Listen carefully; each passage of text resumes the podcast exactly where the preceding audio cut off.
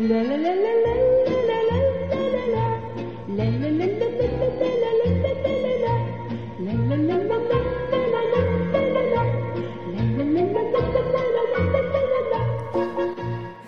haben wir auf dich gewartet, Nathalie. Jetzt bist du da. Herzlich willkommen. Ja, vielen Dank, dass ich da sein kann. Hallo, hallo Nathalie Pavlik. Ähm, ja, ihr hört, es ist unsere letzte Folge für dieses Jahr, unsere Weihnachtsfolge sozusagen, denn übermorgen ist Weihnachten.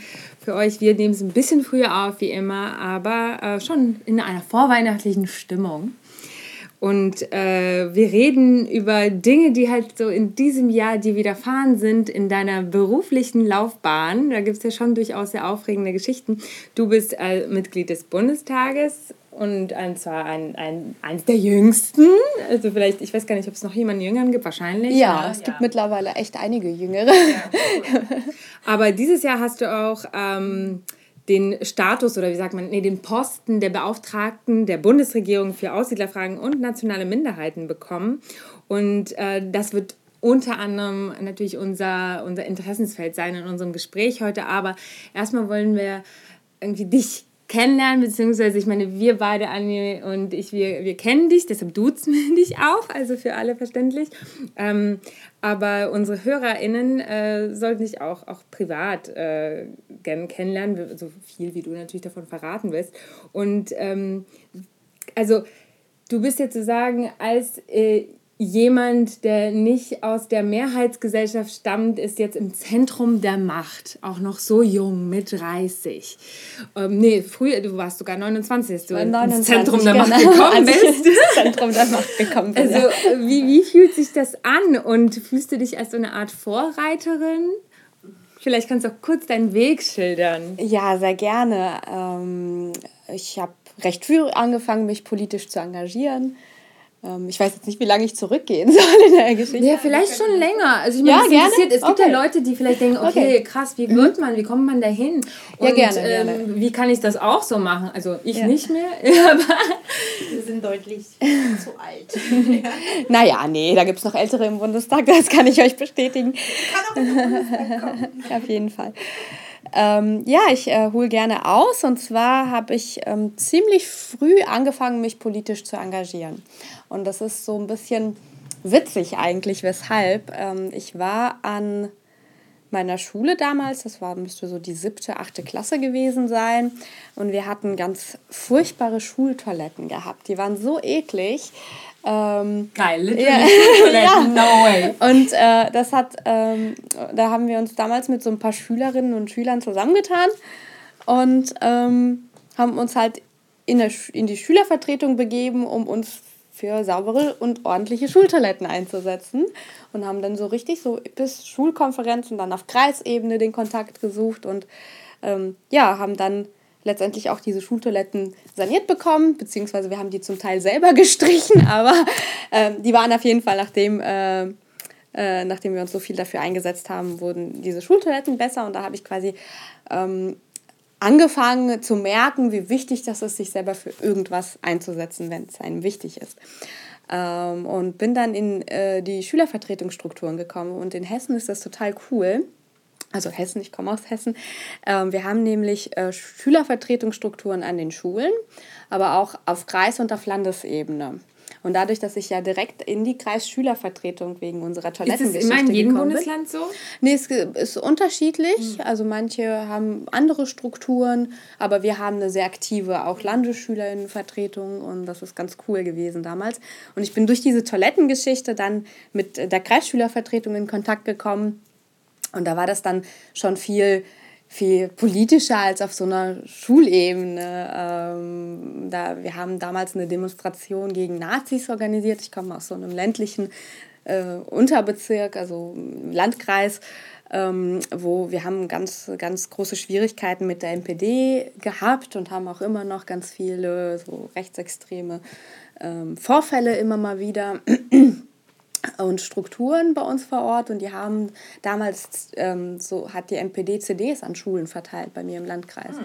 Und ähm, dagegen haben wir uns dann eingesetzt und haben dann auch, eine Demo auch Demonstrationen organisiert. Und äh, dann bin ich über die Kreisschülervertretung in die Landesschülervertretung Hessen auch mal gekommen und habe mir so einen Landesschülerrat angeschaut und da wurde das dann schon ziemlich politisch. Also da diskutierten wir dann schon über, wie ein gerechtes Schulsystem aussehen sollte. Äh, ob ähm, wir hatten damals eine große Auseinandersetzung zur Schulzeitverkürzung, also G8, G9. Mhm.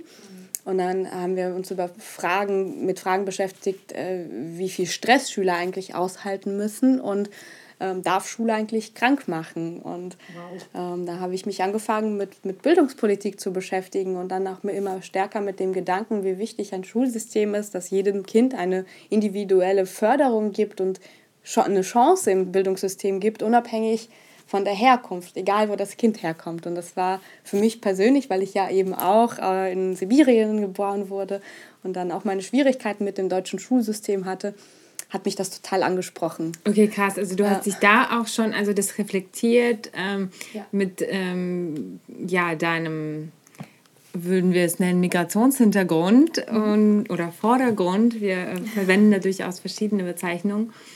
Mm, und äh, wie alt warst du und äh, kam dann, wusstest du auch schon, okay, das wird jetzt so Richtung Beruf gehen bei dir? Nee, da, also ich wollte da jetzt nicht in den Beruf des, der Politikerin äh, hin. Ähm, aber das hat mich sehr abgeholt thematisch. Und ähm, ich war 15, 16, mhm.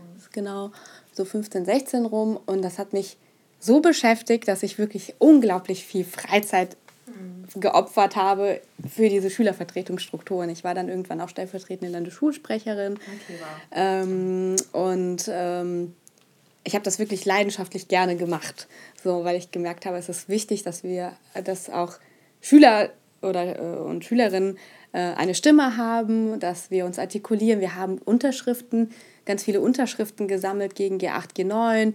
Ähm, wir haben uns für ein inklusives Schulsystem eingesetzt und dann kamen auch immer mehr Menschen dazu, die total offen dafür waren und äh, mitgemacht haben. Und das war ähm, das, so, dass man, ich damals auch das Gefühl hatte, man kann was bewegen, wenn man sich in dieser Demokratie, in diesen Strukturen einbringt. Und äh, und äh, genau, und habe mich dann halt immer mehr damit beschäftigt, wie eigentlich unsere Demokratie funktioniert. Und äh, wir leben in Deutschland in einer Parteiendemokratie und wenn man quasi auch Politik weitermachen möchte, auch nach der Schule, ist es ganz sinnvoll, sich auch in, in so eine Partei zu begeben. Da habe ich mir alle Jugendorganisationen vor Ort angeschaut bei uns. Manche gab es nicht, andere waren mehr aktiv, andere weniger. Und bin dann quasi über das Ideal oder den Gedanken des sozialen Aufstiegs durch Bildung zur SPD gekommen und äh, beziehungsweise zu den Jusos, also der Jugendorganisation der SPD. Dann war ich da zwei Jahre aktiv und dann habe ich gedacht, okay, jetzt, jetzt trete ich auch in die SPD ein und so kam das quasi Schritt für Schritt. Aber seit diesem Moment in der Schule, in der Schülervertretung, habe ich Politik als ein, ein unglaublich wichtiges Hobby in meinem Leben entdeckt und äh, habe auch unglaublich viel Zeit dafür aufgebracht. Und das hat sich dann auch gelohnt, weil ich war ähm, dann kommunalpolitisch auch viel aktiv, an der Universität bei mir mhm. ähm, und ähm, meiner Stadt auf Landkreisebene und habe dann 2017 war das das erste Mal, da hat bei uns quasi derjenige, der für die SPD für den Bundestag kandidiert hat, gesagt, er möchte nicht nochmal antreten.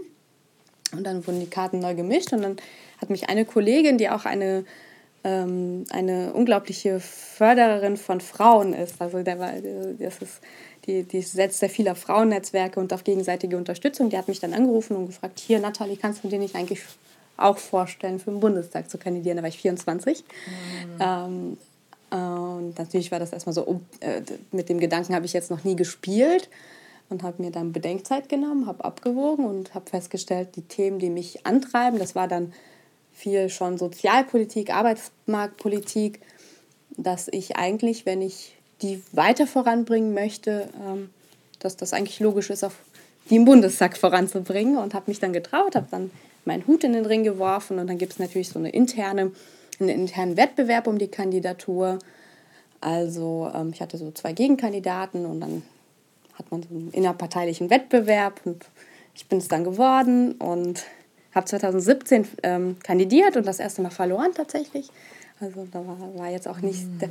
das hohe Jahr der SPD, muss man dazu sagen, aber da hat es nicht geklappt. Das war natürlich sehr schade, weil man opfert echt viel Zeit auch in, in so einem Wahlkampf. Ähm, aber ähm, ja, ich habe mich davon halt nicht entmutigen lassen, habe weitergemacht und jetzt hat es 2021 dann geklappt. Ja, sehr zu Recht. Ich finde dich großartig und du bist so, so charmant und du bringst diese ganzen Themen, die so äh, hart und realpolitisch sind, trotzdem so sinnvoll an den Menschen heran. Äh, das animiert wirklich dazu, das selbst mal so in die Hand zu nehmen und, ähm, und da sich in diesen, in diesen Kampf zu begeben.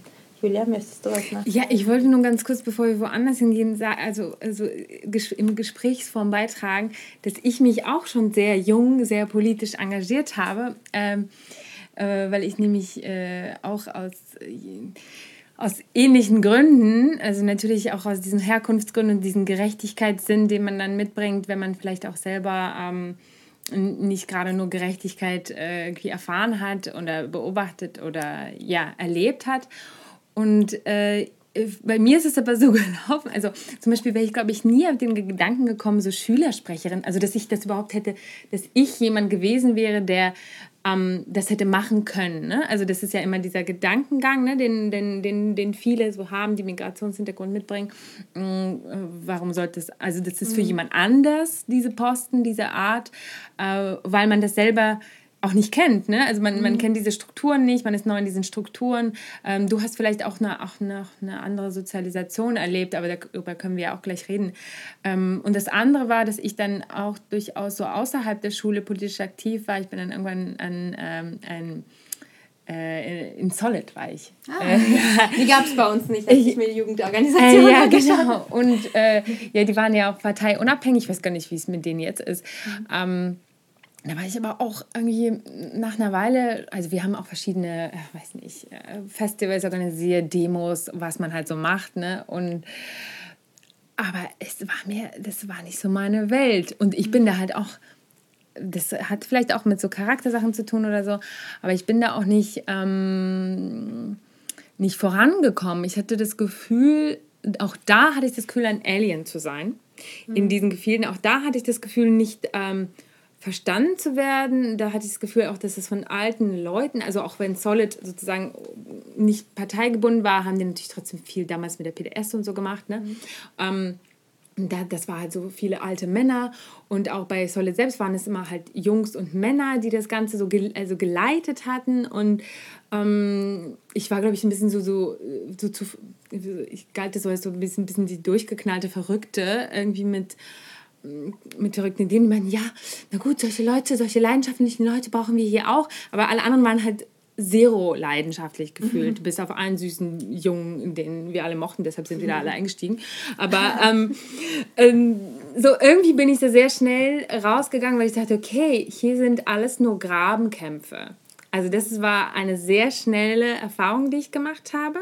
Ich hatte das Gefühl, dass es gar nicht so um das kollektive Erreichen von Zielen und also das gibt es schon. Bei den Demos hat man das Gefühl, bei diesen größeren Veranstaltungen, aber so im Kern hatte ich das Gefühl, okay, ihr kämpft eigentlich alle nur um so Machtansprüche. Ich weiß nicht, also mhm. diese Enttäuschung kam schnell und ich war schnell raus. Und dann war ich nur in der Kunst und äh, Pol also Polit Politik wurde dann eher zu so einem ähm, abstrakten Modi, die man halt angewendet hat in seinem sonstigen äh, Tun. Mhm. Und bis jetzt auch für mich, also journalistisch, schriftlich, äh, künstlerisch ich kann zu dem, also ich war nie politisch organisiert, aber ich war immer sehr politisch und äh, mich hat, vor allem hat mich interessiert, wie Zusammenhänge hergestellt werden, äh, also in einem größeren Diskurs und äh, was in der Schule davon vermittelt wird. Und ich hatte immer ganz große Probleme, dass in der Schule fragmentiert Dinge vermittelt wurden. Mhm. Ähm, und ich kann mich sehr gut an den ähm, Afghanistan-Krieg erinnern, als man so viel über äh, Verantwortung gesprochen hat und aber niemals die Verantwortung zum Beispiel der USA thematisiert hat. Ich habe da immer eine Verantwortung äh, gegenüber der ähm, äh, Kommunikation über Kulturen gesehen. Also ich, ich habe damals schon nicht verstanden, warum man negativ eine Kultur auslegen muss. Und ähm, was mich noch mehr gestört hat, das war, dass in der Schule diese Kulturvermittlung auch so weitergetrieben wurde, so unkritisch betrieben wurde. Und runtergebrochen dann, ich meine, ich war auf einem stinknormalen Gymnasium, ja, und es waren nicht so viele äh, Menschen mit Migrationshintergrund oft äh, da in dieser Umgebung. Und äh, für sie hat, haben sich diese ganzen Fragen überhaupt nicht gestellt. Aber wenn ich das laut ausgesprochen habe, kam es nirgends an. Das ist so, das ist wie so an so einer Mauer abgeprallt. Und ich habe mich so ungehört immer gefühlt. Und äh, also wenn ich, wenn ich mich kritisch geäußert habe, hm, hat, hat das einfach niemand verstanden. So. Ähm, welche Ungerechtigkeiten sind dir da? Also das war für mich Ungerechtigkeit Nummer eins, dass man mhm. unkritisch gegenüber ähm, Stoffen ist, die in der Schule vermittelt werden. Mhm. Und die Ungerechtigkeit war darin, dass man das nicht äußern konnte, weil, weil die Lehrer das nicht verstanden haben. Du meinst, so, dass Zusammenhänge nicht. zu flach vermittelt werden? Also es ist ja, ja, auch falsch, einfach, einfach falsch, einfach nicht vollständig. Also warum muss eine zum Beispiel muslimische Kultur per se immer negativ ausgelegt werden? Mhm. Mhm. Warum? Mhm. Also es gibt ja auch, also alles hat sein Positives und Negatives und äh, natürlich kann man alles auch eindimensional, wie das in der Schule einfach üblich ist, ähm, wahrnehmen, aber es muss überhaupt nicht sein. Es wohl, muss ja auch möglich sein, dass Schüler Fragen stellen, warum es so ist, warum das so vermittelt wird. So, welche Ungerechtigkeiten sind dir aufgefallen? Ähm, wogegen du dich gestellt hast? Ja, ja. also erstmal viele verschiedene Aspekte. Mhm. Äh, vielleicht erstmal zu Julia, dem, was du gerade gesagt hast. Ähm, ich, es war auch nicht so, dass ich in diese Strukturen gekommen bin und dachte, boah, geil hier. Ja, so. Mhm. Äh, ich habe auch viel gefremdelt ähm, und man muss sich vorstellen, ich bin ja so, so ein classy Arbeiterkind. Ähm, also ich habe bin, musste vom Gymnasium runter, weil ich mit der äh, zweiten Fremdsprache nicht zurechtkam. Also ich hatte Schwierigkeiten mit dem Englischen, weil ich erst vor gar nicht allzu langer Zeit erstmal Deutsch gelernt habe. Und dann äh, kam noch Französisch oder so dazu. Und dann äh, war das für mich, okay, ich wechsle auf die Realschule. Habe dann die Realschule gemacht und dann quasi das Fachabitur. Also ich habe gar nicht diesen klassischen gymnasialen Werdegang. Ähm, und äh, das war dann schon so, wo ich dann in die, in die Strukturen gekommen bin und die dann, keine Ahnung, bei den, bei den Jusos damals hat dann einer direkt zu Beginn mit mir sehr viel über Karl Marx gesprochen, den kannte ich damals nicht. Ich dachte mir so, was, was für ein Ding, ja, so. Äh, also ich habe mich schon auch viel fremd gefühlt, äh, auch vieles nicht verstanden. Ich habe auch deswegen ganz lange auch immer so in der zweiten Reihe gestanden und habe beobachtet und mir die, versucht, diese Prozesse und Strukturen zu verstehen und mitzunehmen. Und, ähm, aber klar war für mich, ich will eigentlich auch gestalten so und das hat mich immer vorangetrieben eigentlich. Deswegen habe ich ähm, bei uns gab es auch Grabenkämpfe und das, ich hatte auch das Gefühl manchmal, wo sind wir hier? Ja, das hat überhaupt nichts mit der Lebensrealität der Menschen da draußen zu tun. Das kam auch häufig vor. Aber ich, ich hatte immer diesen Drang, die Welt verändern zu wollen. Und äh, das hat mich so angetrieben. Deswegen habe ich da nicht aufgehört. Ähm, mit der Schule äh, war das bei mir, ähn ich habe ähnliche Erfahrungen gemacht, was, aber ich würde das sagen, dass es sehr lehrerabhängig ist. Also wie ein Lehrer was vermittelt. Und ähm, ich habe das meiste Wissen, was ich über Gesellschaft, über Geschichte, über ähm, gesellschaftspolitische Themen und äh, so, so, ja, soziologische Themen gelernt habe, das war nicht in der Schule. Das war in diesen außerschulischen Aktivitäten, die ich hatte. Ähm, und äh, ich hatte dann auch so einen Fall, wo dann die Griechenland-Krise bei uns erklärt worden ist, weil die Griechen über ihre Verhältnisse gelebt haben. Und das hat mich sehr ge gestört, weil das damals, ähm, da war so, da habe ich sehr viel mich auch auf, mit Europa und Euro wie eigentlich Europa funktioniert äh, beschäftigt. Ähm, und was eigentlich bei Griechenland passiert ist. Und das hat mich, also so, so einen Moment hatte ich auch, wo ich dann einfach gesagt habe, ja, das ist nicht richtig, was hier gerade vermittelt wird. Ähm, das hatte ich schon auch. Ähm, ja, das, ähm, ich glaube, vieles ist lehrerabhängig, aber ich habe auch sehr positive Erfahrungen mit einzelnen Lehrern, die so meinen Werdegang mitgeprägt haben. Hab, ich hatte allein schon in der Grundschule einen ganz tollen Lehrer. Ich musste die erste Klasse zweimal machen, weil ich ähm, Deutsch lernen musste äh, meine Mutter gesagt hat, okay, wiederhol die erste nochmal, bevor du dann quasi inhaltlich einsteigst, äh, damit du wenigstens die Sprache dann kannst. Und dann war ich erstmal super traurig, so, weil ich habe einmal so ein Klassengefüge. Ich war ja sowieso in diesen Integrationsklassen, da ist man so gemischt mhm. mit, äh, wir hatten ganz das viele Menschen. Ich nicht, ja. Echt? So oh, gibt es, äh, ich glaube, das ist so ein Hessen-Ding. Nein, ich glaube, das gibt es jetzt überall oder? fast. Ja, aber, aber zu dem Zeitpunkt also bei uns gab es das da, und da hatte, hatten wir tatsächlich sogar quasi jahrgangsübergreifendes Lernen mit türkischen, russischen, äh, russlanddeutschen, äh, jugoslawischen äh, Kindern, also all, alles durchmischt. Und wir hatten dann einfach Deutsch gelernt, jahrgangsübergreifend. Und da war ich ein halbes Jahr meiner ersten Klasse und war dann deswegen, ähm, dann musste ich aus diesem Gefüge raus in die normale erste Klasse. Und äh, da hatte ich quasi auch schon kaum noch Anschluss, weil die, das erste Halbjahr dann schon vorbeigegangen ist. Ähm, und wurde dann wieder aus dem Gefüge der Klasse rausgenommen, um in eine neue erste Klasse zu gehen. Das hat schon viel gemacht mit mir als Kind. Aber ich hatte einen ganz tollen Lehrer, der Herr Behrens, den immer wenn ich begegne den heute noch manchmal. Aber der hat mir dann gesagt, ja, du kannst das doch so gut, du kannst so gut Deutsch, du kannst so gut, der hat mich motiviert. Und das hat dazu beigetragen, dass ich dann wieder tatsächlich Spaß an Schule bekommen habe und so. Ähm, und deswegen habe ich die Erfahrung gemacht, vieles ist sehr lehrerabhängig. Und das war auch in den späteren Verläufen meiner, mein, meines Bildungsweges so, dass ich, ich hatte ganz tolle Lehrer, die einen motiviert haben, die auch unterstützt haben, dass man sich neben der Schule zum Beispiel engagiert und dann welche, die das halt eher nicht so toll fanden. Ähm. Ja, ja, das sind alles so strukturelle Geschichten. Ne? Und äh, kommen wir auch noch vielleicht später dazu bei einer anderen Debatte.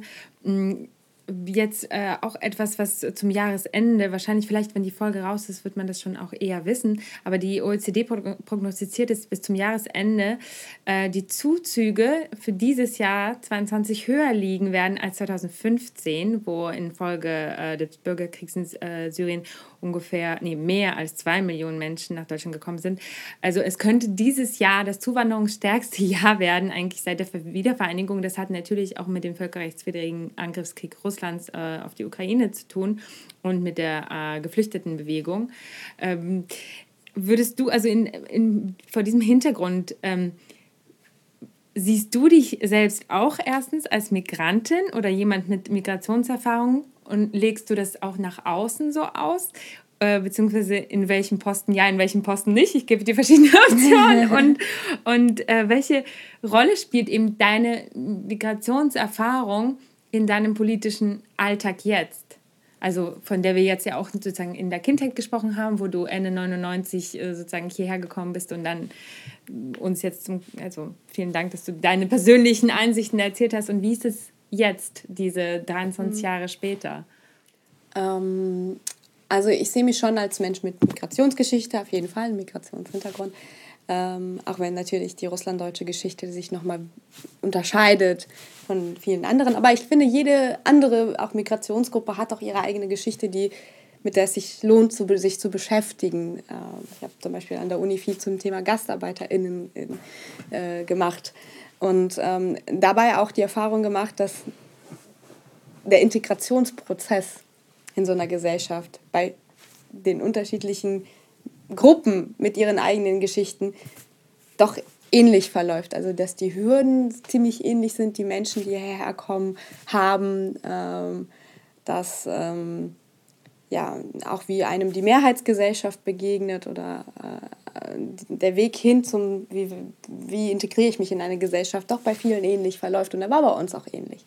Also ich erinnere mich, wie wir drei Jahre lang im Aussiedlerwohnheim gewohnt haben, dann mit dem Internationalen Bund, der uns viel geholfen hat, beim Roten Kreuz dann Kleidung gekriegt haben. Das läuft ja bis heute zum Teil ähnlich. Mhm. Außer dass jetzt immer mehr, was ich gut finde, dann die Leute dezentraler untergebracht werden. Also nicht in so großen Heimen, wie das bei uns damals der Fall war, sondern in kleineren Wohneinheiten.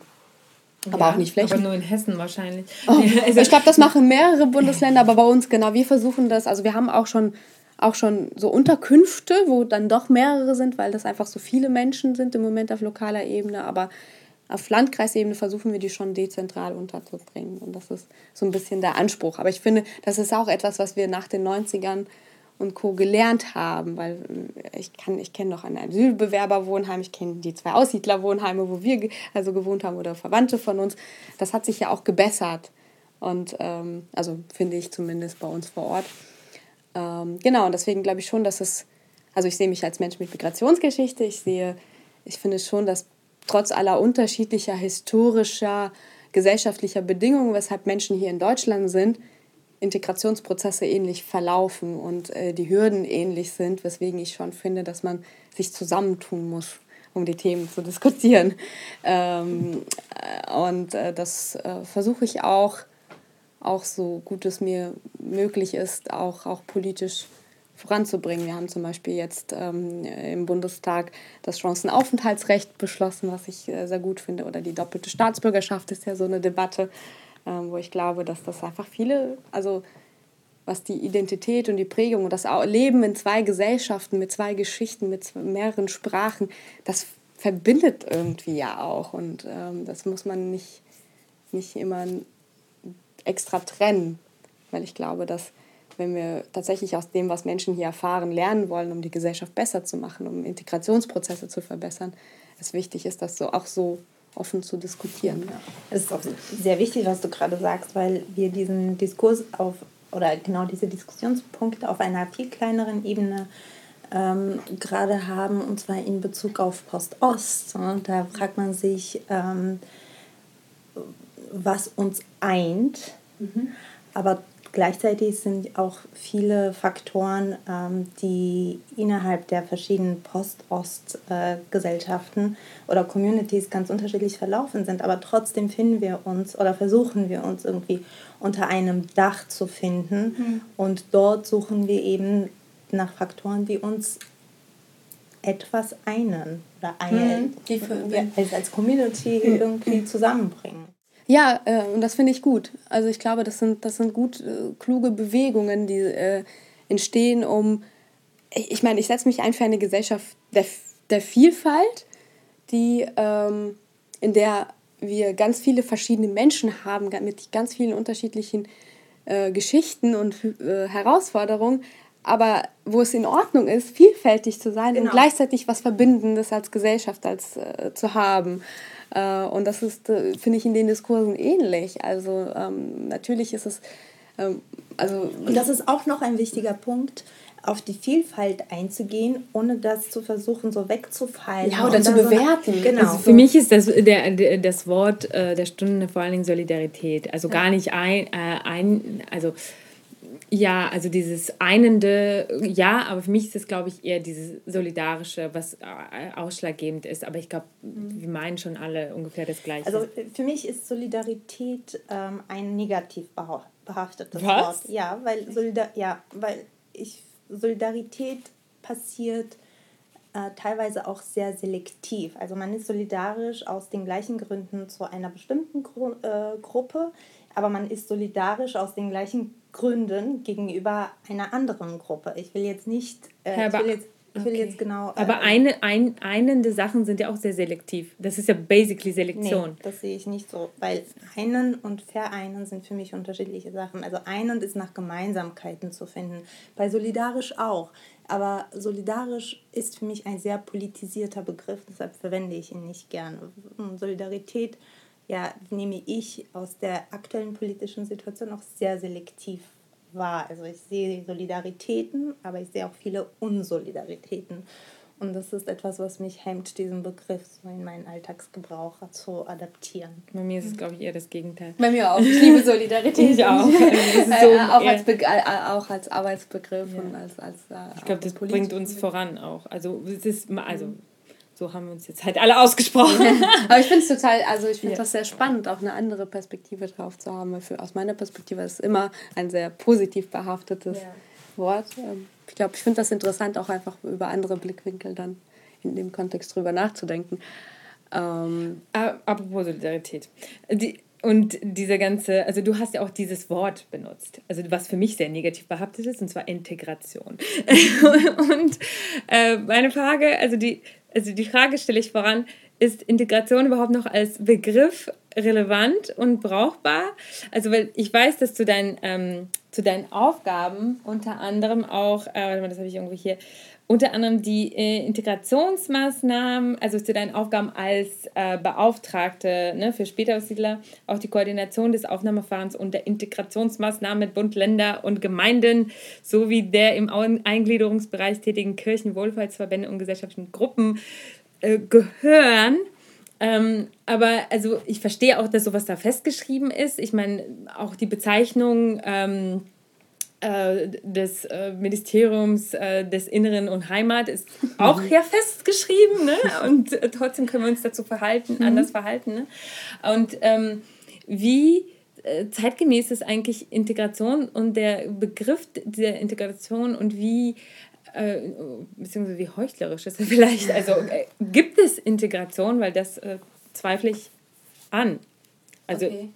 Ähm, also ich dadurch, dass ich Soziologin bin, würde ich auch eher so in Richtung inklusiven Gedanken gehen. Also ich glaube schon, dass auch beim Thema ähm, Einwanderung, ach, wenn, Einwanderung finde ich auch ein komisches Wort, ehrlich gesagt. Äh, Migration. ja, ähm, aber dass es eben ein gegenseitiger Prozess ist, dass es nicht ist, äh, ich, ich muss jetzt alles dafür tun, mich integrieren in diese Mehrheitsgesellschaft, sondern ich glaube, dass eine Gesellschaft sich auch durch Menschen, die hierher kommen, verändern darf und können sollte. Und, sollte äh, auch. Wie soll genau. das sonst anders funktionieren? Das ja. ist ja ein Einfluss von außen, der mit der Zeit in die Gesellschaft eingeht. Also, genau, und ähm, aber ich finde, ja, genau, für mich hat Integration häufig diesen, diesen Aspekt nach dem Motto, jemand muss sich integrieren in etwas Bestehendes. Und ähm, dadurch, dass ich das in einer Wechselbeziehung sehe, glaube ich schon, dass wir mittlerweile Begriffe haben, die moderner sind, die diesen Prozess besser beschreiben würden. Aber, Aber was wäre das, wenn man den Begriff Zum Beispiel Inklu Inklusion ist so ein mhm. Begriff. Ähm, ähm, genau, also wo der einfach so eine gegenseitige Perspektive beschreibt und, und auch sagt, hier auch wir als Gesellschaft müssen Hürden abbauen, damit Menschen an der Gesellschaft teilhaben können. Ähm, das, äh, der Inklusionsgedanke äh, bezieht sich ja eben nicht nur auf Menschen mit Handicaps, sondern auf die gesamte Gesellschaft. Ähm, aber ich bin, ich bin tatsächlich jemand, ich weiß, dass Begriffe wichtig sind, aber ich weiß, es gibt diese Arbeitsbegriffe und dann natürlich in so einem Ministerium, in Gesetzbüchern und so weiter sind die sowieso sehr tradiert. Ähm, ich bin eher jemand, der sich über das, was hinter diesen Begriffen steht, gerne unterhält Können und, ähm, und äh, quasi was die Lösungen wären für Veränderungen zum Beispiel, als immer nur zu streiten, welcher Begriff jetzt der richtige ist. Mhm. So, auch wenn ich weiß, dass es vielen wichtig ist und dass es in der heutigen Zeit auch Begrifflichkeiten eine große Rolle spielen. Äh, ich bin aber trotzdem jemand, der sich nicht gerne über an so Begriffen aufhängt, sondern an dem, was hinter nee, den Begriffen aber es geht, steht. es geht auch genau darum, dass das, was dahinter steht, genau. eigentlich auch das Problematische ist, ja. also für mich. Mhm. Und äh, das Wort Integrationsmaßnahmen und so. Also ja. das heißt, es gibt einen Katalog, den man voraussetzt. Ähm, in, was, ist das für mich, was ist das für eine Willkommenskultur, wenn wir wieder einen anderen Begriff verwenden wollen, der vollkommen also cringe schlimm, ist? Schlimm, wirklich. Ja. Willkommenskultur ist so schlimm. wenn es die gäbe, wäre es witzig, aber es gibt die ja nicht. Ja, Willkommenskultur ist auch noch so ein Begriff, aber äh, das ist auch der Punkt um Begriffe. Wir streiten uns um Begriffe und überhaupt nicht um Inhalte, um die es geht. Ja? Die ganze Energie geht darauf, sich darüber zu zerschlagen, was jetzt Solidarität oder Unsolidarität ist, ja im Prinzip, ähm, um jetzt dieses Wort zu verwenden. Aber ja, das finde ich sehr richtig, was du sagst. Nein, nein, aber für mich ging es ja schon, und das habe ich auch in der Fragestellung formuliert, um das Konstrukt. Ja, ja, ja. Und das, das Konstrukt ja. ist nämlich von mir, also das ist schon das falsch rumgedachte auch diese Agenda, die man sozusagen äh, projiziert auf die Neuankömmlinge, also die, die man zu erfüllen hat, äh, von wem wird das festgelegt, wie wird das, also, ne, und da ist auch schon die Sache, ja, das ist so 90er irgendwie. Das ist so überhaupt nicht, überhaupt nicht in diese Zeit übersetzt, weil durch die globalisierte Welt auch die Anforderungen ganz anders gestellt werden können. Also es muss überhaupt nicht das passieren, was mit uns mit in den 90ern so getrieben wurde. Ja, das ist halt einfach utilitaristisch. Das ist, betrachtet den Menschen als ein Instrument für den Staat. Ich meine, so ist halt Politik. Ne? Äh, so, man betrachtet vieles halt durch so ein hm, technisches, technokratisches Prisma so ein bisschen. Also da kommen ja auch diese Begrifflichkeiten und in Deutschland ist es ja auch besonders, ähm, da gibt es ja eine besondere Tradition von diesen bürokratischen Der Beamten. Zweckmäßigkeit. Begriffen.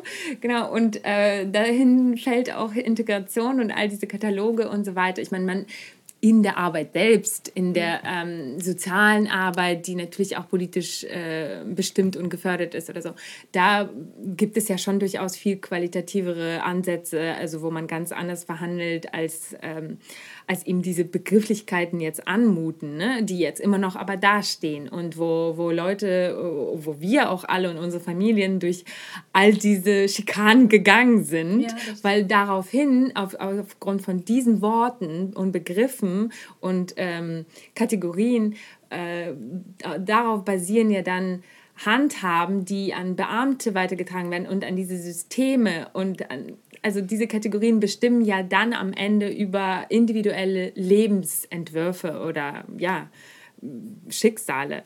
Und das ist ja das, was sozusagen wir mitbringen als Erlebnishorizont, äh, als jemand, der darunter gelitten hat, vielleicht ähm, mhm. sozusagen, und du bringst es jetzt in deine Arbeit rein und jetzt bist du auch noch sozusagen so ein bisschen so wie in so ähm, in einer Position, vor allen Dingen du als ähm, äh, Beauftragte für die Minderheiten und äh, Aussiedler, also wo du das theoretisch ja also mitbestimmen kannst. Ich meine, vielleicht kannst du uns äh, auch erklären, äh, wie weit dein Amt reicht und mhm. was für ein, also was für ein Kraftamt das eigentlich ja. ist, ne? Äh, ja, ich, ich, ich verstehe genau, was du meinst, aber deswegen finde ich es sinnvoll, ähm, tatsächlich über das, was erlebt wurde, von den Menschen noch viel, viel häufiger zu sprechen.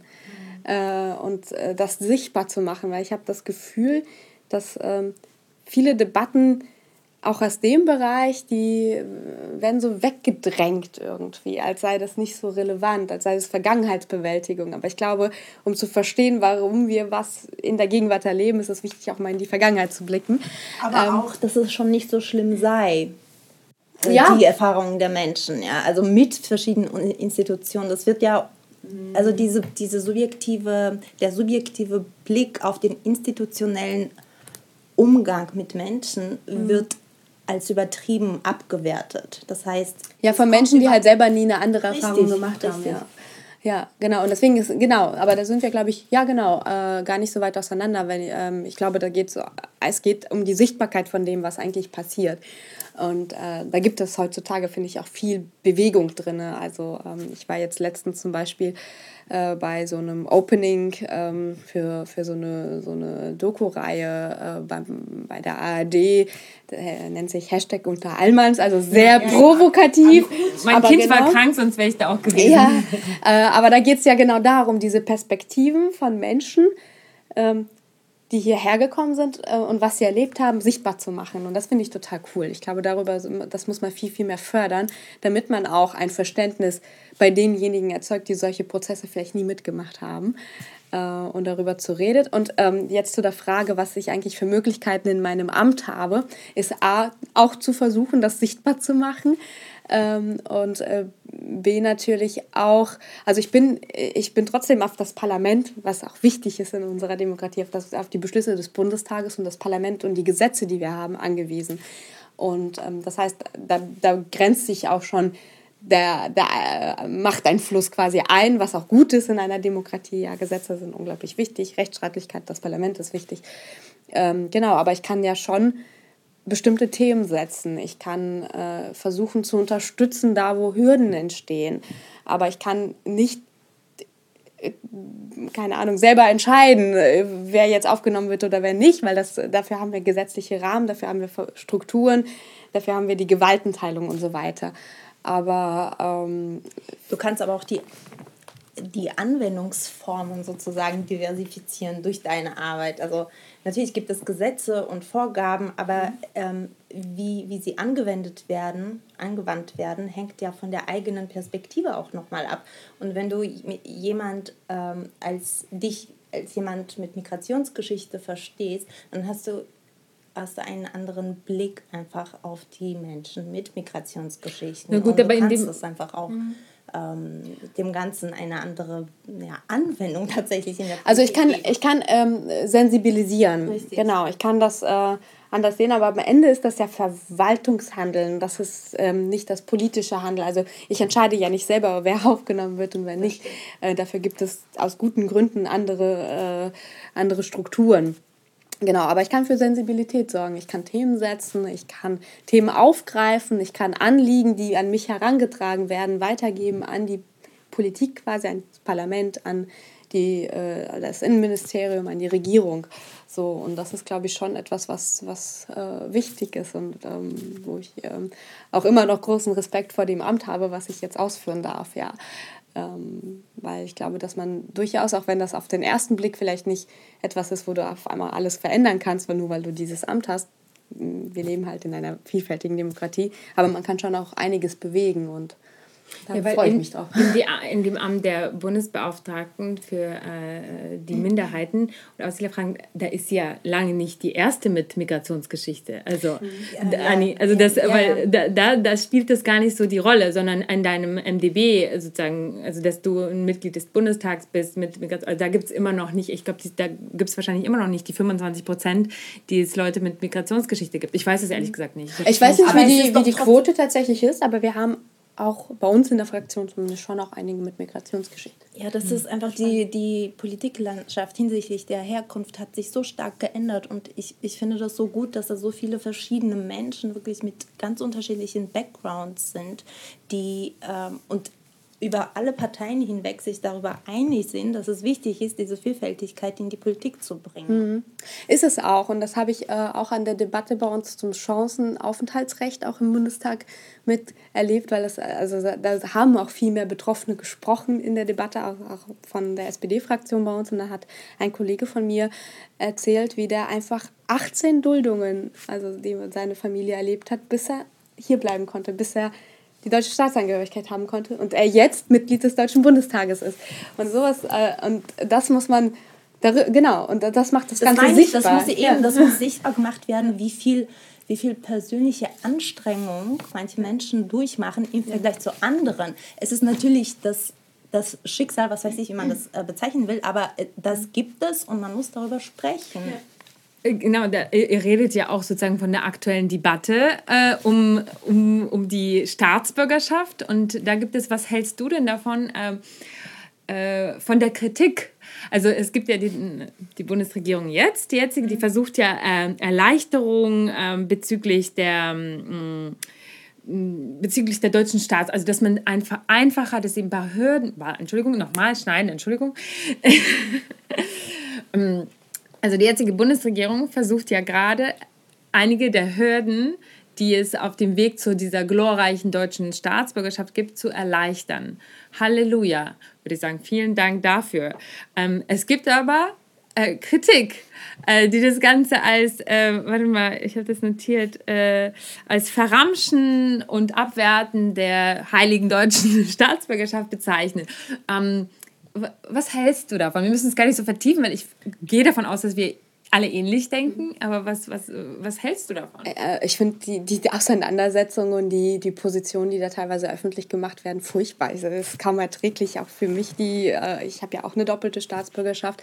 Ich finde das unerträglich, wie über Menschen gesprochen wird in dem Zusammenhang und verramschen. Also ich, ich bin geprägt von einer Situation, in, da war ich auch in der Grundschule sogar, ähm, äh, wo, da habe ich mich mit dem Vater meiner Freundin, die türkischstämmig sind, GastarbeiterInnen, sehr lange in Deutschland lebend, also über Generationen hinweg, habe ich mich mit dem, äh, ich, ich habe das damals nicht so realisiert, was er gemeint habe, aber je mehr ich darüber nachgedacht habe, jetzt auch rückwirkend, weiß ich, was er meinte. Der, der nämlich auf das, was, was die gedacht haben, als die ganzen russischen, äh, russlanddeutschen Menschen gekommen sind in den 90ern, und die direkt eine Staatsbürgerschaft bekommen haben. Aus guten Gründen, weil das war, also die Geschichte kennt niemand. Und ich finde es auch völlig in Ordnung, dass das so gelaufen ist. Das ist auch richtig so. Aber was das mit denjenigen gemacht haben, die über Generationen, Jahrzehnten hier gelebt haben und niemals diese Staatsangehörigkeit bekommen haben, das macht was mit Menschen, dieser Frust.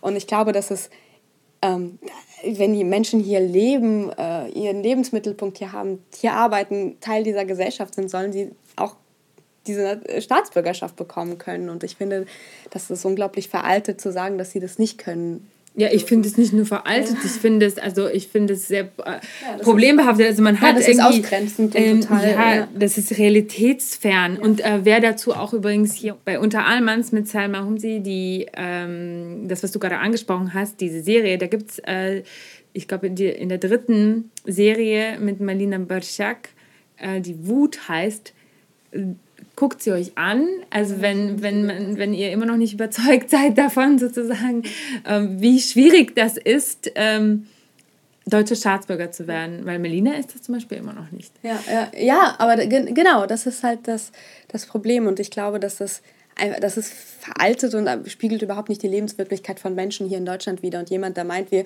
verramschen jetzt die Staatsangehörigkeit damit, dass wir Menschen eine Erleichterung bieten, als Staatsangehöriger in dieser Gesellschaft zu sein, der, der, hat das, der kennt das Problem nicht. Der redet ja völlig fernab Le von Lebensrealitäten der Menschen vorbei. Und das, das spiegelt vor allem nicht äh, die postmigrantische Gesellschaft, von der wir sprechen. Die postmigrantische Gesellschaft ist divers und ähm, die Möglichkeiten des Erhaltes der deutschen Staatsbürgerschaft sollte sich dem einfach anpassen.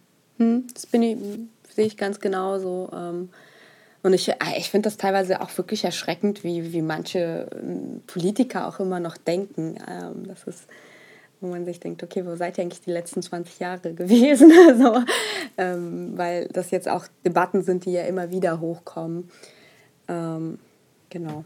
Deswegen bin ich eigentlich ganz froh, dass wir da jetzt was dran ändern. So, du, wo wir jetzt wieder bei postmigrantisch sind und so weiter. Also wir haben, wir haben ja auch schon mal mit deinem Vor, äh, Vorgänger gesprochen, das können wir jetzt mal sagen. Äh, aber das ist niemals das Interview rausgekommen. Da gab es verschiedene Gründe für, darauf wollen wir gar nicht näher eingehen. Ähm, aber unter anderem er, so wie auch viele andere Leute, weil ich habe zum Beispiel jahrelang in, in äh, diesen Minderheitenstrukturen äh, der deutschen Minderheit äh, gearbeitet in Kasachstan. Und dann habe ich das halt irgendwie mitbekommen zum ersten Mal in meinem Leben, weil davor habe ich mich natürlich literally überhaupt nicht dafür interessiert. Da war auch der russlanddeutsche Begriff für mich irgendwie sehr fremd, wie so eine Art Amtsbezeichnung oder so, oder später Siedler ähnlich. Mm, und all die Leute, die mir da so begegnet sind in all diesen Jahren, ähm, haben sich jetzt nicht so äh, einfach mit dem Begriff des postmigrantischen, migrantischen identifiziert und haben solche äh, Diskurse oder so jemand wie mich oder solche Projekte wie Hesse oder so eher als etwas Bedrohliches wahrgenommen. Mhm. Du bist wirklich, also eigentlich die erste Person, die ich sag mal aus dem Epizentrum der Macht oder aus so Strukturen die halt nicht so selbstorganisierte Strukturen sind, wo, wo Ani und ich uns eher so äh, bewegen oder bewegt haben und mal gucken, vielleicht jetzt rausbewegen. Ähm, aber also mhm. diese Leute haben das anders aufgenommen als etwas, ja, wie gesagt, etwas Bedrohliches. Und du bist eigentlich die Erste, die so unvoreingenommen eigentlich äh, darauf zugeht. Also wir mhm. haben natürlich auch vorher, wir sind ja auch gefördert ne, vom, ähm, vom Ministerium für äh, Kultur und Wissenschaft NRW, das läuft über die Trägerschaft des LMDR, aber das ist auch eine konkrete Person, Dietmar Schulmeister, die damals auf uns zugekommen ist vor drei Jahren und uns das angeboten hat. Das war sehr subjektiv, sage ich mal mhm. so. Und auch, also Dima hat trotzdem seine, also hier und da ähm, Vorstellungen, wo wir uns auch nicht immer einig, lange nicht einig sind, ne? aber trotzdem arbeiten wir zusammen und trotzdem mhm. unterstützt er äh, oder mit dieses Projekt, mhm. obwohl es nicht seine politische Meinung ist, auf die hier repräsentiert wird. Hallo Dima. ähm, ja, also ich glaube, mm, ich, ich kann das verstehen, warum da versucht worden ist, ganz lange auch diese Trennung zu sehen, ähm, weil das ja auch sehr viel mit der Geschichte der Russlanddeutschen zusammenhängt und ähm, dem was die erlebt haben und das für das Deutschsein deportiert zu werden, in Trutarmeen zu, gesteckt zu werden, äh, nach Sibirien deportiert zu werden, ähm, das, ist, das ist eine sehr leidvolle Geschichte. Und deswegen finde ich schon, dass es, also, dass es nachvollziehbar ist, warum manche so darauf bestanden haben, dieses als Deutsche gesehen zu werden und bloß nicht als jemand, der einfach mal so zugewandert ist, sondern aufgrund der Erlebnisse wirklich so, wir sind Teil dieser Gesellschaft, wir, sind, wir gehören dazu und wir sind deutsch. Ähm, ist ja auch berechtigt, ist auch wichtig, aber ich glaube, dass, es, ähm, dass die Lebensrealitäten und die Prozesse, die dadurch entstanden sind, ähm, ja trotzdem so verlaufen sind, dass es Ähnlichkeiten gibt eben zu migrantischen Gruppen und dem, was Menschen, die mit Migrationsgeschichten hierher kommen, erlebt haben. So, und äh, darum geht's also mir, mir, ich, ich will mich gar nicht so, so sehr dagegen wehren zu sagen, dass das, dass das Russlanddeutsche eben spez, ihre spezielle Geschichte und ihr, ihr, ihr, ihre spezielle ähm, Erfahrungen haben, die wichtig sind, die gesehen werden müssen, hinter, die wir, hinter denen ich auch stehe, ja, weil ich mit dieser Geschichte groß geworden bin. Ja, mein, mein Opa war unglaublich traumatisiert und ich habe mein, mein Leben lang ein Trauma, mit meinem traumatisierten Opa diese Geschichte gespiegelt bekommen. Mhm. Ähm, aber ich glaube, darum geht es nicht. Wir müssen uns nicht streiten, ob, das jetzt, ob wir uns abgrenzen müssen oder nicht, sondern gucken, was ist eigentlich das Ähnliche, was sind die Hürden, was sind die Probleme und wie lösen wir die für die Gesamtgesellschaft. Und darum geht es mir total. Ähm, und ich glaube, dass, man, dass es da eben viele Gemeinsamkeiten gibt. Nicht anerkennen von Abschlüssen, soziale Abstiege, die Menschen hier erlebt haben. Das erleben viele andere auch. Und da müssen wir gucken, woran liegt das? Was sind das für Strukturen, die dazu führen? Aufstieges. Ja, genau, genau. Hürden des, Sozi die, des sozialen Aufstieges, das äh, Selektieren im Bildungssystem und so weiter. Äh, und dass wir daran, daran ansetzen, darüber sprechen und um, um Lösungen für die Gesamtgesellschaft äh, herbeizuführen und diese Gesellschaft zu verändern, damit es eben einfacher wird für viele andere. Trotzdem in deinem Amt bist du zuständig für die mhm. Russlanddeutschen, für die Dänen, für die Friesen, für die Sorben, für Roma und Sinti. Habe ich irgendjemanden vergessen? Ja, es gibt ganz viele andere Aussiedlergruppen tatsächlich. also zum Beispiel Menschen, die aus Rumänien gekommen sind, Bürger Sachsen und so. Ähm, für die deutschen Minderheiten in Mittelosteuropa. Also genau, die, aber die, die zähle ich jetzt zu den Aussiedlern, sag ich mal so. Mhm. Die habe ich zu dem großen, also zu, es gibt ja die Heimatverbliebenen, da, mhm. darauf kommen wir noch.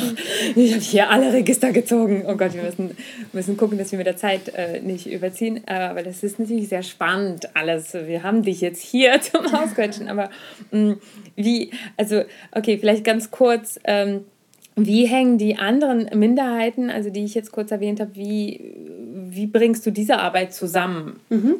Ähm, am Ende gibt es für alle drei Gruppen, für die ich zuständig bin, äh, ein Dach meiner Meinung nach. Und das Dach ist einfach ähm, das Leben in einer vielfältigen Gesellschaft und das akzeptiert werden mit der eigenen Identität, die man hat, mit der eigenen Geschichte ähm, äh, und äh, mit Sprache, den kulturellen Gegebenheiten.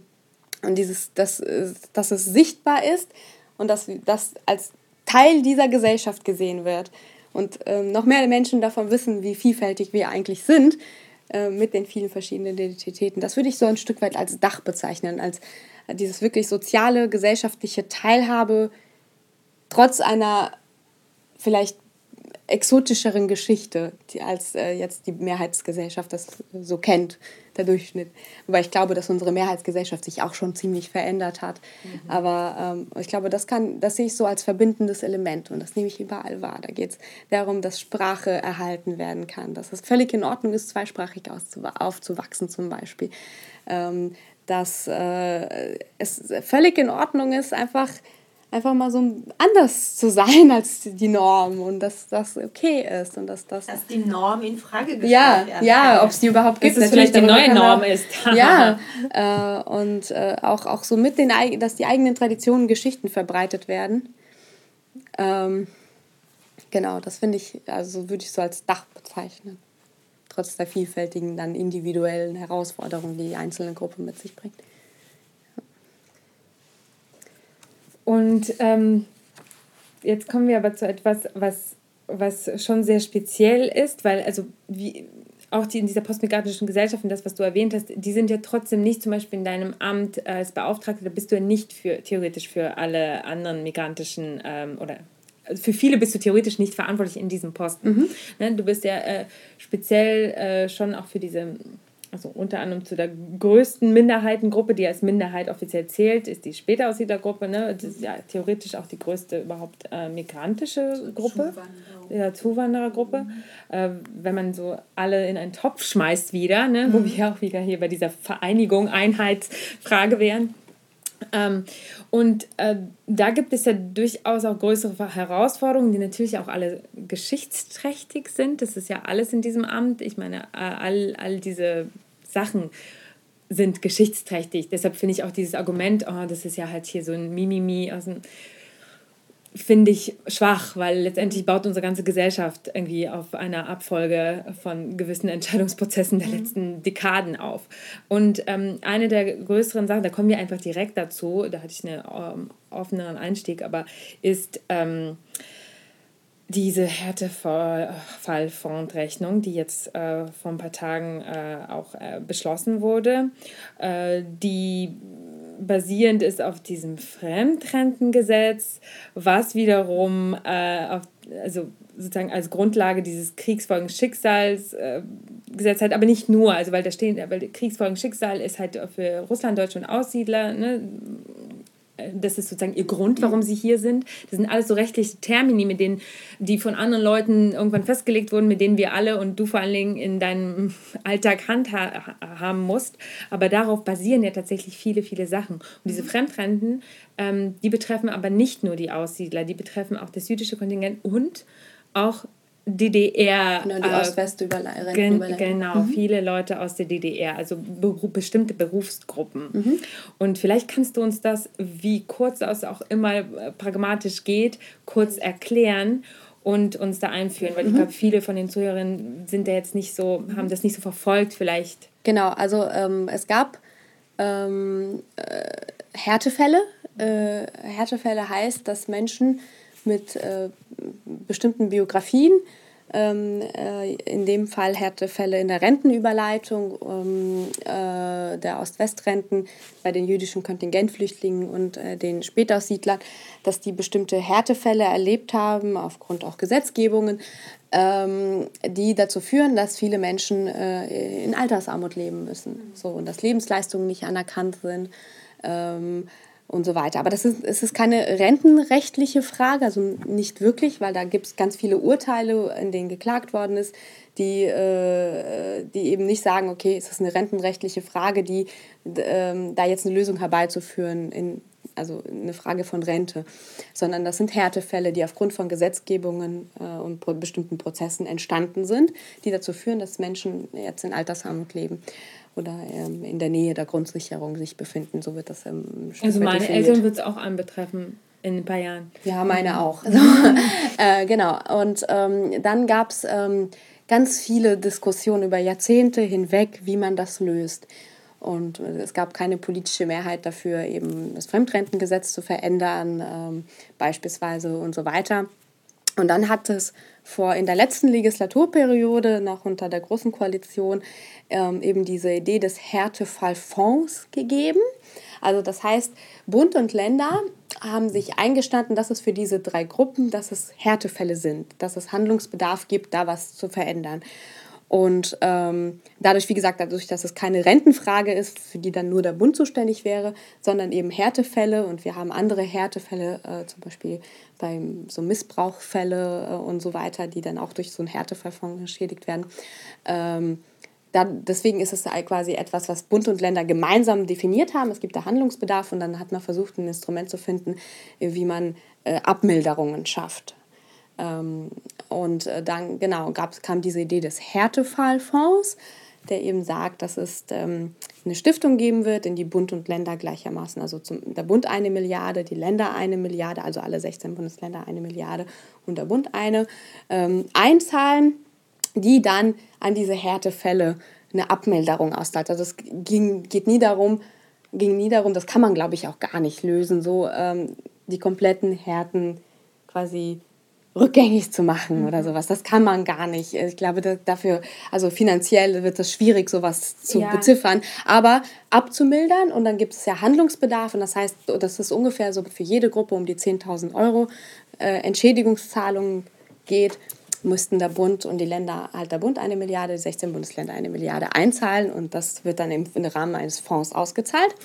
Und äh, obwohl alle Bundesländer auch einen äh, Härtefall gemeldet haben, also anerkannt haben, dass es diese Härtefälle gibt, ähm, waren die halt nicht bereit, eine Lösung äh, gemeinsam herbeizuführen, sondern die waren nicht bereit, eben dieses Geld ein, einzustellen, das dann in den Härtefallfonds ausgezahlt wird. Es gibt ein einziges Bundesland, was immer noch sehr dahinter steht, das ist Mecklenburg-Vorpommern. Mhm.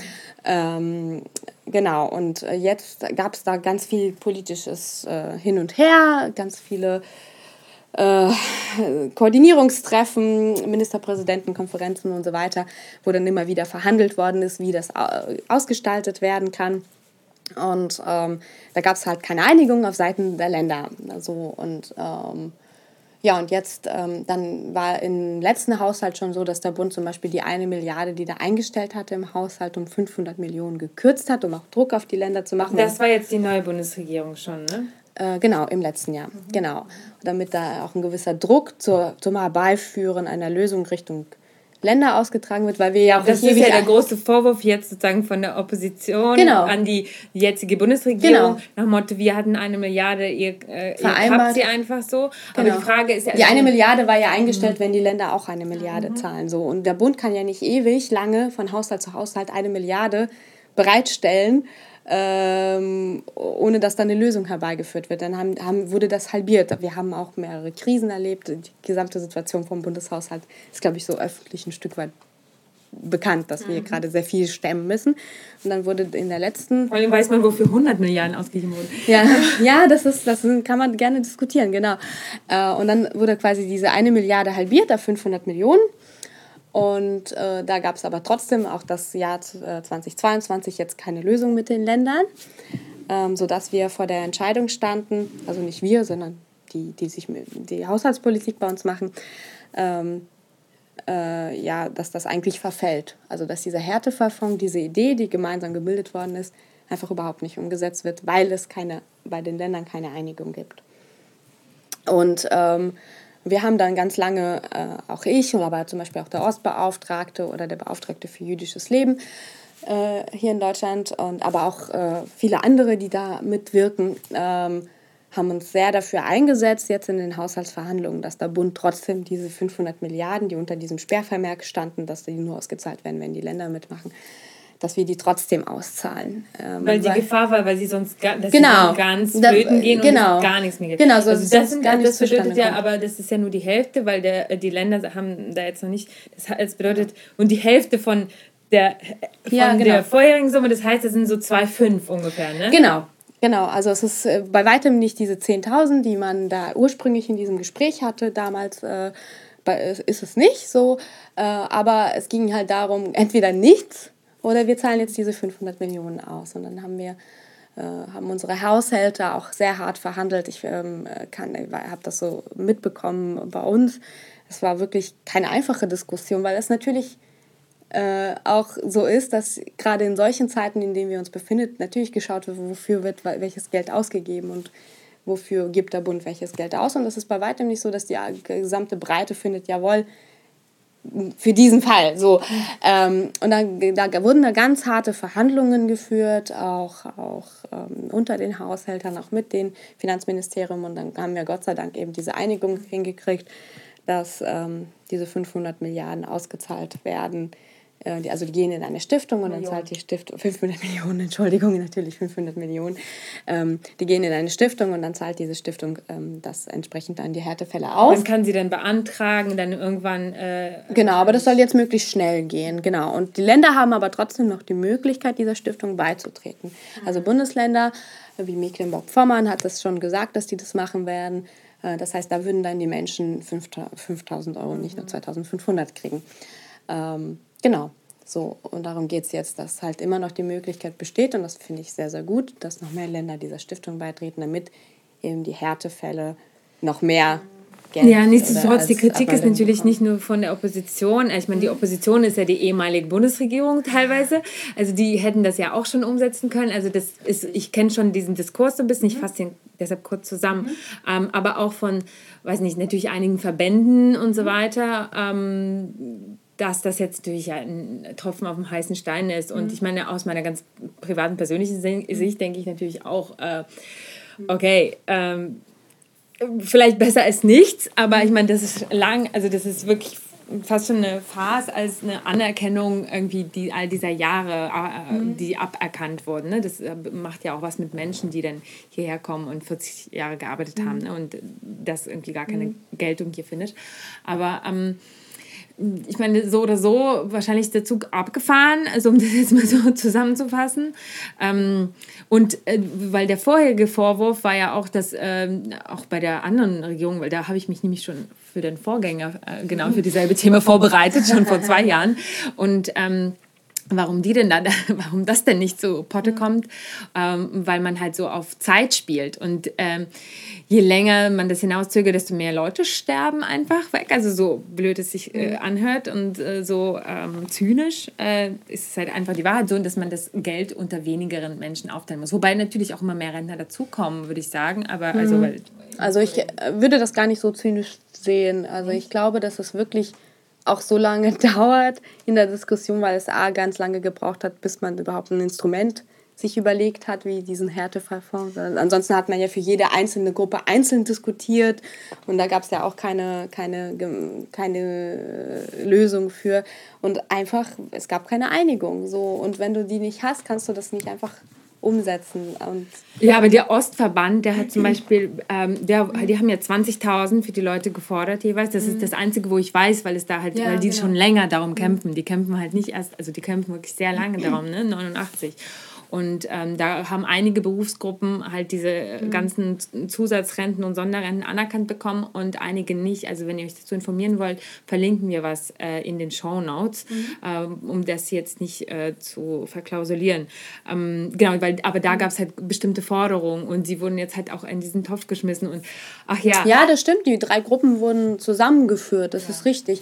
Aber also ich glaube, also A, habe ich dieses Konstrukt gar nicht mit begleitet, ja, weil ich dann auch gar nicht im Bundestag war. Und B, finde ich das von der Idee her jetzt auch nicht völlig falsch, mhm. zu sagen, es gibt für diese drei Fälle Härtefälle und die wollen wir abmildern und dass man dann versucht, das in Form von so einer Stiftung zu machen und so, finde ich jetzt keine sehr unkluge Idee. So, natürlich würde ich mir wünschen, wenn man dann guckt, wer fällt denn eigentlich raus und wie unterstützen wir diejenigen, die dadurch jetzt nicht abgeholt werden. Also zum Beispiel sind ja nur die Spätaussiedler, weil die auch besondere Härten erfahren haben, weil es da nochmal äh, rechtliche Änderungen gab.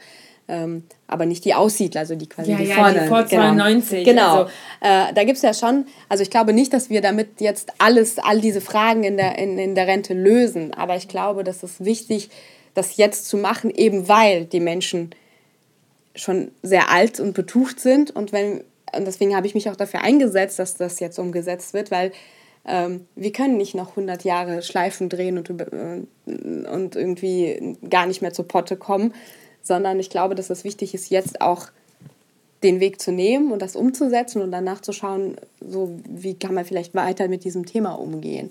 Aber ähm, ich, ich hätte das sehr schlimm gefunden, wenn jetzt über Jahre, auch in, aus der letzten Regierung noch, darüber diskutiert wird, keine Einigung gefunden wird und dann wird das Geld halt einfach nicht genutzt. Ja. Äh, und deswegen finde ich schon, ich glaube schon, dass auch 2500 Euro gerade denjenigen, die in der Nähe der Grundsicherung leben, gerade in dieser Zeit ein Stück weit helfen. So, aber natürlich ist es nicht die, die vollständige ähm, Abmilderung der empfundenen Härten. Symbol. Also, genau, genau, genau. Ganz, also genau. Also ich will das jetzt auch nicht übertreiben, das ist jetzt total äh, dass äh, alles, alles, was da an Ungerechtigkeiten passiert ist, abfedert. Das kann man, glaube ich, auch gar nicht so. Äh, aber ich glaube schon, dass es gut ist, dass das jetzt kommt. Ja. Noch eine abschließende Frage dazu, und dann mhm. können wir auch zu einem anderen Thema gehen. Wenn jetzt die einzelnen Bundesländer in diese Stiftung eintreten, mhm. heißt es ja, dass es unterschiedliche ja, Auszahlungssummen sind. Oder mhm. das ist ja schon. Ja, das, das ist leider das Problem. Genau. Also die Bundesländer, die da beitreten, da kriegen die Menschen auch einfach mehr Geld. Und das ist auch total ungerecht, eben blöd, finde ich auch.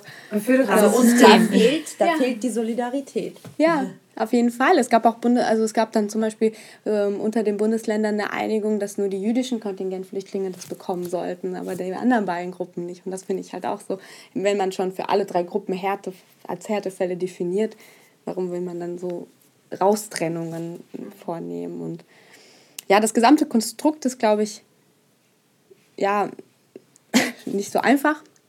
Aber ähm, ja, letztendlich muss man schauen, dass man auch irgendwann mal irgendwas hinkriegt in dem Bereich, weil die Menschen nicht lange leben. Und deswegen finde ich diesen ersten Schritt der Auszahlung jetzt auch gut.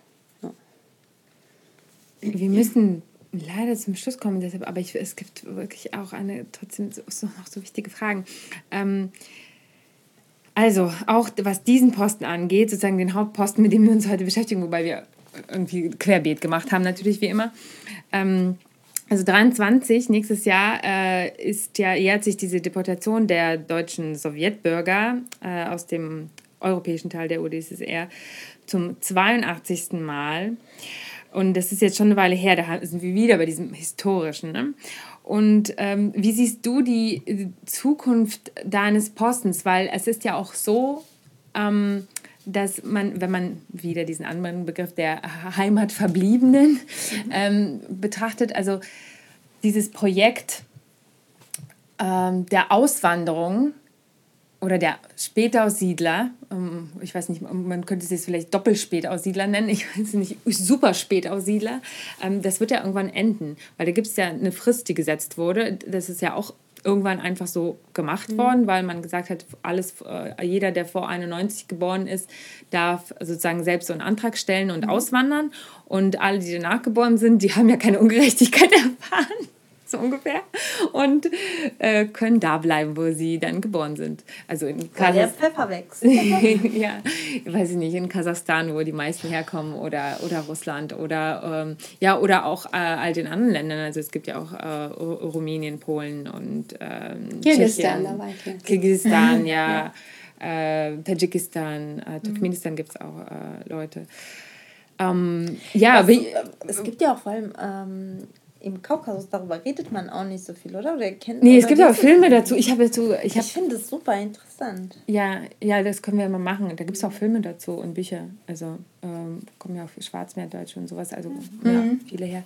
Aber ähm, das gehört ja, gehörte, ja, egal. Also Machen wir. Das machen wir jetzt ein andermal. Entschuldigung für den Diskurs. Die Frage war, Anni, die Zukunft. Die Zukunft dieses Postens des, äh, der Beauftragten für Spätaussiedler, die Zukunft äh, dieser Arbeit des lustigerweise BMI äh, in äh, all diesen ähm, verschiedenen Heimaten. Ähm, es fühlt sich, ich habe da ja auch gearbeitet, fühlt sich alles so ein bisschen zeitlich äh, beschränkt an, wie so ein Auslaufmodell, also ehrlich gesagt. Mhm. Und was denkst du darüber? Sehe ich nicht so, als ob es ein Auslaufmodell ist. Äh, ich habe jetzt auch schon ein paar Auslandsreisen mm, äh, gemacht, also weil ich Regierungskommissionen mit den Ländern zu den Angelegenheiten der deutschen Minderheit dort leiten muss. Und ähm, wir erleben zum Beispiel gerade in Kasachstan einen Zuwachs. Also immer mehr Menschen bekennen sich, Teil der deutschen Minderheit zu sein oder so, ähm, also das geht schon. Kennen kenn diese Fälle. Leben genau. in der Straße, habe ich mitgebracht. ähm, und ich sehe, ähm, ich sehe da unfassbar viel Potenzial. Also zum einen finde ich es das wichtig, dass wir die immer noch auch ganz ehrlich, es ist ja bei weitem nicht so, dass das Kriegsfolgenschicksal bei den Gruppen schon längst abgegolten ist und die überhaupt keine Benachteiligung mehr erfahren. Also viele äh, leben immer noch über Generationen hinweg in Armut beispielsweise, mit Traumata, äh, auch mit gesundheitlichen Einschränkungen, über Generationen hinweg, weil das natürlich was macht, so was, so eine leidvolle Geschichte erlebt zu haben. Ähm, Deswegen finde ich das wichtig, dass wir es diese Form, also die, dieses Amt auch noch gibt und diese Formate und dass ich da, dass es klar ist, dass äh, natürlich nicht alles abgegolten ist, sondern wir uns immer noch als Bundesrepublik der Gruppe gegenüber verantwortlich fühlen. Gleichzeitig sehe ich aber diese, diese man sagt ja immer die Brückenbaufunktion, das ist immer so der gängigste Begriff. Oh, oh, ich kann das nicht mehr hören, aber ja, ich kenne das sehr ja, gut. Ja, aber das beschreibt es, glaube ich, schon sehr, sehr gut, weil das sind mittlerweile Verbindungen, die auch über die deutschen Minderheiten entstanden sind, die ja, ähm, die ja eigentlich schon eine Art Zusammenarbeit zwischen den Ländern sind. Das sind also zum Beispiel ähm, Menschen, äh, die äh, Teil der deutschen Minderheit sind äh, und Deutsch lernen. Die kommen dann ganz oft auch hierher zum beispielsweise Arbeiten oder was auch immer. Ähm, oder ähm, wir, dann, zum Beispiel hatte ich letztens als Thema, ob wir nicht eine deutsch-kasachische Schule aufmachen. Ja, so ähm, äh, gemeinsam, die ja natürlich dann auch die Beziehungen zwischen den Ländern. Hier in Berlin oder in, in Kasachstan? Kasachstan. Ja. Äh, es gibt eine Uni auf jeden Fall. Genau, die gibt es, genau. Und der Wunsch ist jetzt nochmal so eine Schule ähm, zu machen, also auf der Seite der deutschen Minderheit eine Schule zu machen. Ähm, viele Formate, die sind ja auch schon längst geöffnet, auch für, für die Menschen, die dort leben. Also nicht nur, die nicht nur Teil der deutschen Minderheit sind, sondern auch für die Breite der, der Gesellschaft, die in den Ländern lebt. Ja, wie die Uni zum genau, Beispiel. Genau, genau. Und äh, ich glaube, das ist ein wichtig. Also Oder das Theater. Das ja. deutsche Theater ist dann sehr ein Relikt auch, ein, also sehr zeitgenössisch, sehr cool. ja, genau. Und ich glaube, dass das so auch, auch ein Stück weit ein, ein wichtig, eine wichtige Form der Zusammenarbeit mit den Ländern ist, weil ich finde, ich finde irgendwie, wir haben ja immer so Europa und dann so spezifische Länder, mit denen Deutschland ganz eng zusammenarbeitet, aber Zentralasien ist jetzt nicht immer so der Fokus. Und ähm, oder der Kaukasus. Ja. Ja, aber wir können ruhig bei Zentralasien bleiben, weil ich, ich, ich denke immer, ich boxe diesen Kaukasus-Thema echt so ein bisschen durch und da bleibt Zentralasien ein bisschen ähm, ähm, ja, nicht, also es sollte noch mehr in den Vordergrund. Ja, kommen. und vor allem, ich glaube, wir haben so viel Potenzial, mit den Ländern zusammenzuarbeiten, das ist Wahnsinn. So. Ähm, und die, eben die deutschen Minderheiten sind halt so eine Brücke dahin, weil sie sowohl Auf dort sind, als auch eine Verbindung nach Deutschland haben, auch die deutsche Sprache verbreiten. Ähm, und so würde sind ja auch wirklich Kultur, Kulturvermittler. Ich meine, so, so wie du das zum Beispiel machst, ich finde das, ich, ich, ich finde das ähm, das baut eine Ebene, auf der man äh, sich austauschen kann, obwohl man also ich meine, ich interessiere mich sehr für das Thema, aber ich habe einfach keine privaten Verbindungen dahin, ja. Und das so zu erfahren, finde find ich schon sehr, sehr lehrreich. Mhm. Ja, also Ani hat äh, gerade mich gemeint, äh, dieser Punkt, dass ich damals zum Beispiel nach Kasteln zurückgegangen bin, da zwei Jahre gearbeitet habe in der Deutschen Allgemeinen Zeitung, unter anderem für das Institut für Auslandsbeziehungen, ähm, das Wobei, war der Punkt, das war eigentlich, also das war die Genese all dessen, auch diese Auseinandersetzung mit dieser für mich vollkommen abstrakten äh, Welt der Minderheiten, die ich vorher überhaupt nicht kannte, ich habe mich da, ich bin da nicht geblieben, ne? Ich habe mich da eher so als Alien gefühlt, auch wieder hier Alien. Mhm. Aber ich bin zurückgekommen und dachte, okay, dahin gehöre ich auch nicht.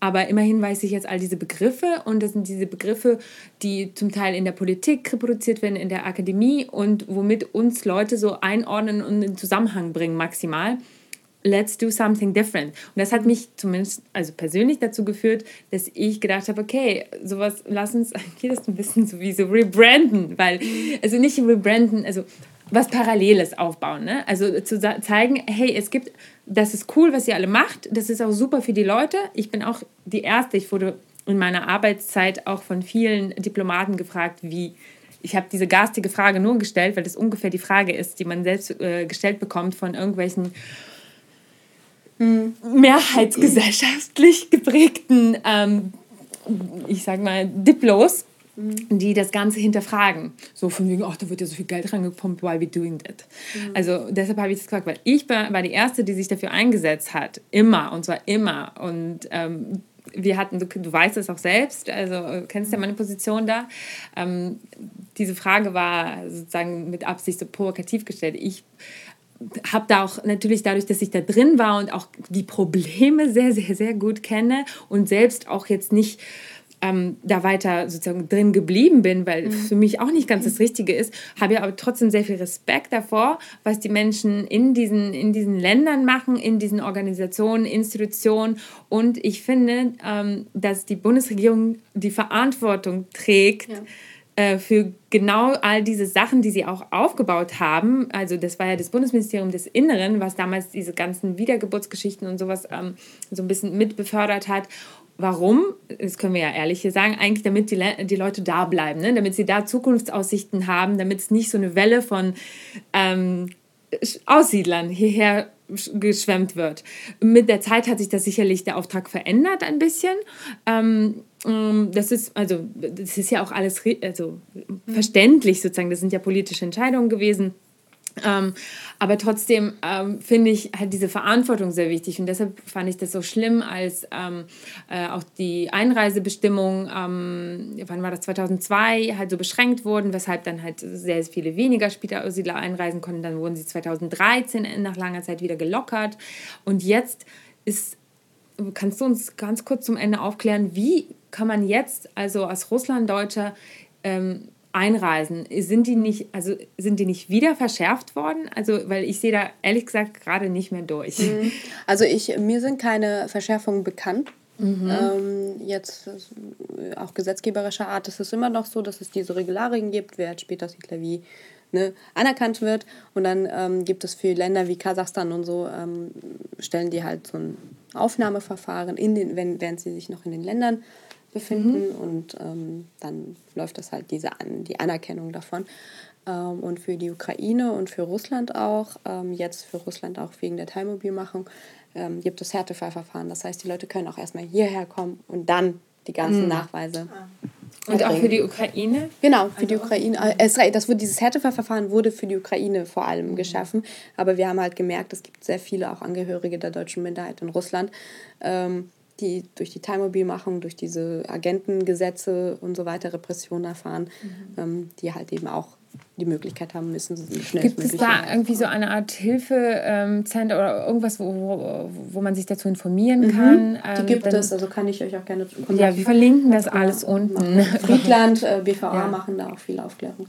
Ich muss etwas nachtragen, weil ich ehrlich gesagt vergesse ich immer in den Gesprächen. Ich sage immer, ich habe privat nicht so viel damit Ja, das habe ich mich auch wieder. Ich habe einen russlanddeutschen Teil in meiner Familie, ich habe einen russischen Teil in meiner Familie und einen Deutschen. Ja, also ich weiß nicht, warum ich das immer in Gesprächen. Ja, weil so das halt nicht deine sozusagen Bluts im Sinne von, du bist nicht damit aufgewachsen. Ne? Das sind so Leute, die wahrscheinlich dann in die Familie ja, gut, gekommen sind als kind, Ehemänner deiner Schwester oder so. Ne? Äh, aber mein Kind. Ach so, dein Kind, dein Kind, ja, dein, dein eigenes Kind, ja, Entschuldigung.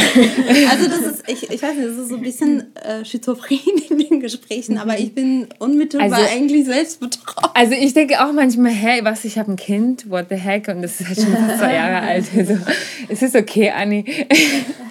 Nur so zum Verständnis. Also, ähm, ja, ich, im Gespräch geht es irgendwie unter. Ja. Also in meinen Gedanken. Ganz komisch. Ja, okay. Also ja, ich glaube, das ist bei vielen so, dass es, also ja, dass es sich wandelt jetzt, gerade wie, wie, wo so der Fokus drauf ist. Also keine Ahnung, ich kann sagen, ich war in meinem Leben, mal war ich mehr Russlanddeutsch, mal war ich Russisch, mal war ich Deutsch oder so. Also es wandelt sich ja auch in, je nachdem äh, hängt ja auch viel mit Außenfaktoren zusammen und so. Und also wirklich komisch. Gott, ja, aber also ich sage ja das, das alles gar nicht mehr. Deshalb, ich war ja sehr froh, als es diesen Begriff Post ausgab. Deshalb konnte ich mhm. das da alles irgendwie so abstellen. Weil, also wenn ich anfange zu nachzudenken, was alles irgendwie, weiß ich nicht, ukrainische Oma, die an der polnisch-ukrainischen äh, Grenze ist, dann mhm. äh, der Deutsch, die Wolga-Deutschen, dann äh, die andere Familie, bei der alles super shady ist, wo alle auch ukrainische Nachnamen haben, aber sich für Russen halten, aber in Kasachstan geboren sind. Ja, das ist, das ist aber das, das Ganze. Ja, und, äh, ja, no idea. ähm, ja, alles deshalb ja, also das ist jetzt mein Abschluss mit diesem Post aus, aber mm, nichtsdestotrotz interessieren mich weiterhin all diese anderen Themen, die sozusagen subsumiert werden in, in, in dieser multiplen Identity, die wir halt alle so mitbringen. Und ähm, ja, umso geiler, dass Leute wie du jetzt diese Themen und diese multiplen Interessen so in, in den politischen Alltag äh, Auch so selbstverständlich nach außen tragen. Du kommunizierst das ja so natürlich, dass man, wenn man dir dabei zusieht, denkt, okay, es gab noch nie etwas anderes. ja, es musste schon immer so, also es wurde schon immer so darüber gesprochen. Das stimmt ja nicht. Es hat ja mit dir angefangen, aber es, du machst es großartig ja. weiter so. Dankeschön. Danke. Vielen Dank und äh, euch äh, tolle Tage bis zum Ende des Jahres, was auch immer ihr feiert, ob ihr dieses äh, christliche Weihnachtsfest feiert oder ob ihr irgendwas ganz anderes vorher schon gefeiert habt, äh, einfach äh, chillt und erholt euch. Frohe Festtage. Esst. Ja, ja, essen, auf jeden Fall essen. Ja. Viel essen. Yes. Ja, dann frohe Weihnachten. und ein schönes neues Jahr. Ciao, ciao. Tschüss. Last but not least wollen wir darauf hinweisen, dass die Idee dieses Podcasts unterstützt wird. Dafür danken wir der LMDR Nordrhein-Westfalen für ihre finanzielle Unterstützung und freuen uns riesig über die Förderung des Ministeriums für Kultur und Wissenschaft NRW.